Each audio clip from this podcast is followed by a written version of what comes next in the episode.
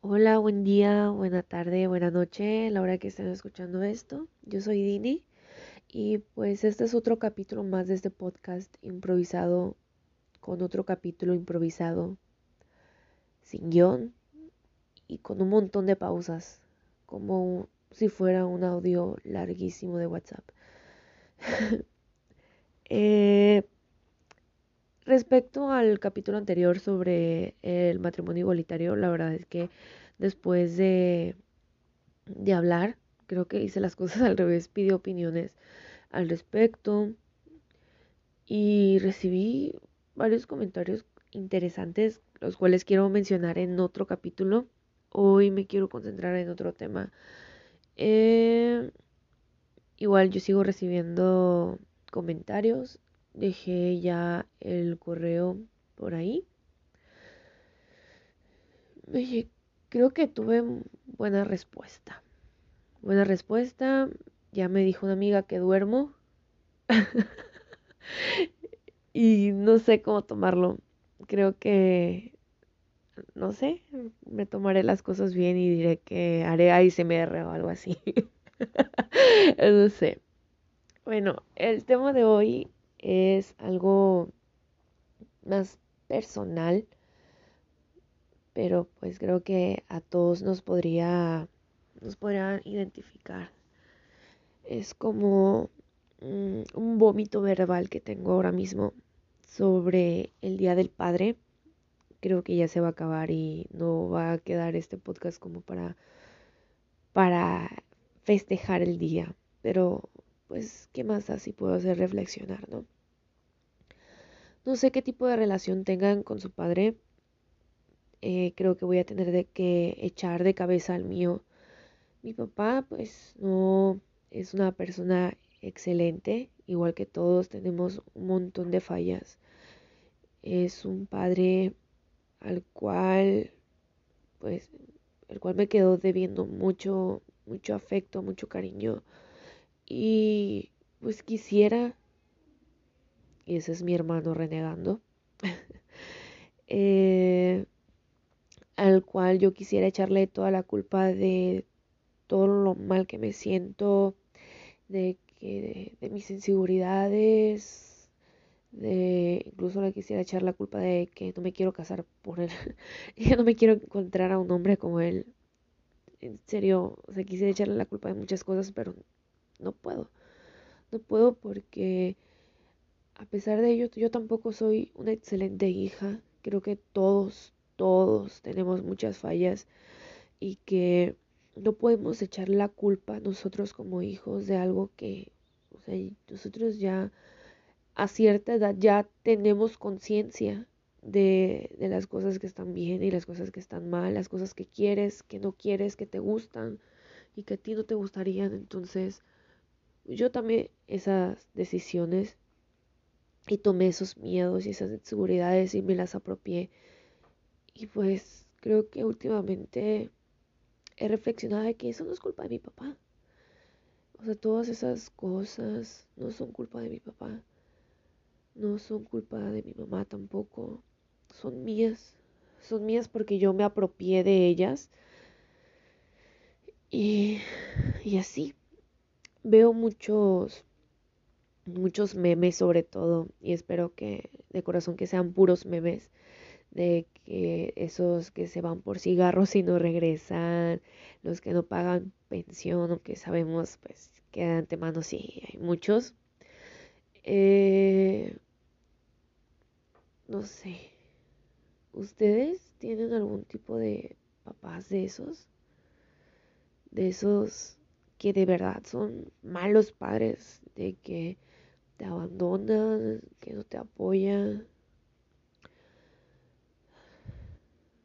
No sé, es muy, muy extraño. Es muy extraño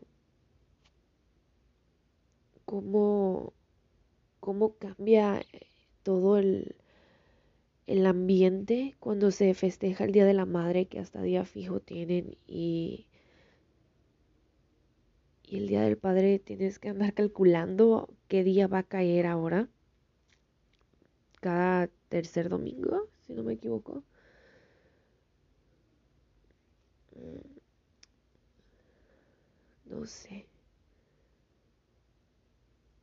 Hay personas que quisieran haber tenido un padre, conocerlo y tener todos esos problemas que nosotros, bueno, la mayoría, tiene de quiero pelearme, quiero que me cele, quiero que, que llegue a la casa enojado, pero quiero verlo, quiero verlo por otra vez, quiero, quiero saber que se siente un regaño y, y creo que hay muchas personas que no lo apreciamos tampoco.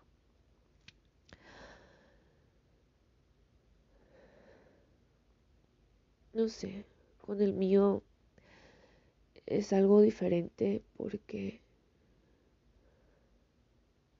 llegué a un punto en el que ya no esperaba nada. Llegué a un punto en el que me sentía tal cual un mueble. Y voy a contar esto es muy personal, pero creo que podría llegar a hacer reflexionar a otras personas. Y va a sonar muy tonto, pero experiencia con experiencia a lo mejor sé yo me sentí un mueble y mi papá era de los que es de los que llega y no saluda, solamente es como de me voy a mi cuarto, me encierro. Y la verdad es que por muchos años creo que deberían de hacer un shot cada que diga la verdad es que. ok, seguiré. Y él, pues, me, hizo falta mucho, mucho cariño de su parte. Siento que, aunque no pueda echarle la culpa, sí, o sí me faltó, sí me faltó, yo siento que sí. Y que me faltó mucho regaño, me faltó, o sea, tampoco soy la hija rebelde tampoco, pero sí me faltó uno que otro regaño para poder no sé, a lo mejor haber evitado ciertas cosas. Pero los, los sobrellevé y no sé cómo le hice, pero pues me gradué, me gradué y yo siempre había tenido la sensación de que mi papá jamás supo que estaba pagando.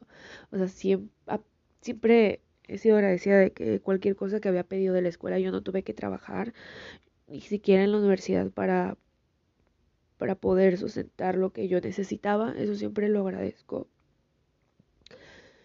Y pude concentrarme en lo que era, pues en lo que era justo, ¿no? Que era pues estudiar. Y hay muchos que no tienen esa oportunidad y lo hubieran querido. Eso sí tengo que reconocer. Y. Pero siempre tuve la sensación de que nunca supo que estaba estudiando. ya hace un año que, salí de la escuela y, no. Nunca. Creo que no sabe ni siquiera que estoy estudiando. Y ha de cuenta de que un día llegó enojado, él dice que no, que fui yo. Yo digo que sí, fue él porque yo estaba muy a gusto viendo videos. Y llegó enojado y me reclamó de que, que me reclamó cosas. Y pues yo como siempre me quedo callada, pues respondí. Y pues unos gritoneos, unos reclamos. Y salió pues a la luz de que él llegaba a la casa y se subía y no saludaba porque pensaba que yo estaba enojada. Y es como de pero porque nunca te acercas a preguntarme pero porque yo tampoco me acercaba a él o sea es como que no sé una reflexión que, que tuve después de, de eso y la verdad es que esa pelea se convirtió, esa pelea y, y revoltijo de, de reclamos se convirtió tal vez en, en una resolución que ninguna de las dos partes esperaba, la verdad. Yo no me la esperaba. Yo terminé pues, descubriendo y confirmando que no, no sabía que había estudiado. Spoiler. y la verdad es que yo no había sentido, me estoy mormando, perdón, soy Carlitos.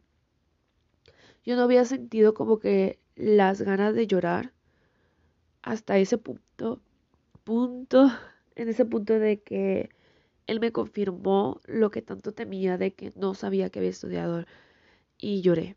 Lloré de coraje, lloré de tristeza, lloré porque lo que más había agradecido, como ya mencioné, era de que yo no tuve que mover ni un solo dedo para poder pagar mis estudios. Pero no se había interesado en la parte que yo quería. La que yo quería era que me apoyara y que supiera, o sea, emocionalmente, y que supiera lo que yo estaba haciendo y a lo no sé, a lo mejor y, y presumir a los amigos, saben que yo tengo una licenciada en esto y, yo la formé y yo pagué todo y yo estuve con ella siempre ahí y todos los proyectos yo estaba ahí, ella me enseñaba todo, yo hasta yo aprendí aunque son mentiras, no sé, pero creo que que ese mundo que a lo mejor y no es lo que ustedes a los que tienen eh, situaciones similares a lo mejor no es lo que ustedes querían, a lo mejor ustedes querían otras cosas, pero creo que ese mundo perfecto de la persona perfecta solo vive en nuestras cabezas y que ahí se van a quedar.